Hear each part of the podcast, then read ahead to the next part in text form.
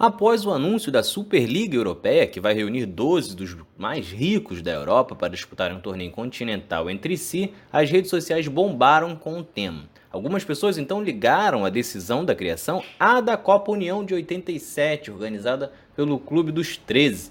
No entanto, a comparação chega a ser absurda e uma outra disputa tem bem mais semelhanças, que foi a Copa Mercosul. Primeiramente, é importante desfazer a comparação da Copa União com a Superliga Europeia. Isso porque, embora as pessoas tentem argumentar que a competição do Clube dos 13 ignorou a meritocracia ao definir os participantes, os procedimentos foram totalmente diferentes. Isso porque a Superliga rompeu com a UEFA, basicamente, pois a Liga dos Campeões está organizada e garantida para as próximas edições. Os clubes então simplesmente resolveram ignorar isso e criar uma competição própria.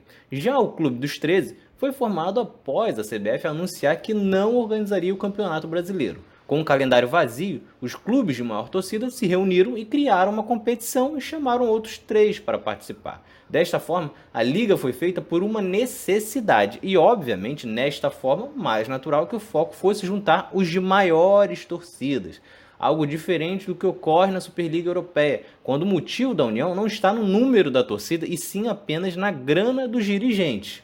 Só que o curioso é que as pessoas poderiam utilizar uma outra competição para fazer esta comparação, porém não iriam render tantos likes e compartilhamentos.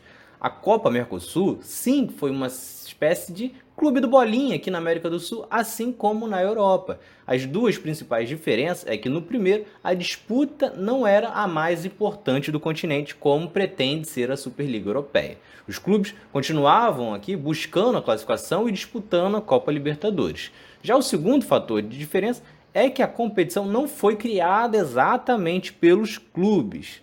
A competição foi bancada pela Trafic, empresa de marketing esportivo, e com o objetivo de retorno financeiro, convidava apenas os clubes com as maiores torcidas do continente e, obviamente, maiores potenciais financeiros. Com isso, todos os anos estavam os mesmos envolvidos, desconsiderando totalmente o rendimento deles nas competições nacionais e, portanto, não existia meritocracia. A competição existiu de 1998 até 2001 e contou em todas as edições com Boca Juniors, Independiente, River Plate, São Lourenço e Vélez Sarsfield para a Argentina, Corinthians, Cruzeiro, Flamengo, Palmeiras, São Paulo e Vasco pelo Brasil, Colo-Colo, Universidade Católica e Universidade do Chile, pelo Chile, Cerro Portenho e Olímpia, pelo Paraguai, Nacional e Penharol, no Uruguai. As únicas poucas alterações foi a entrada do Rosário Central no lugar do Racing em 2000 e depois a substituição dele pelo Tajeres em 2001. Já o Atlético Mineiro participou em vez do Grêmio em 2000. Os gaúchos disputaram as outras três edições.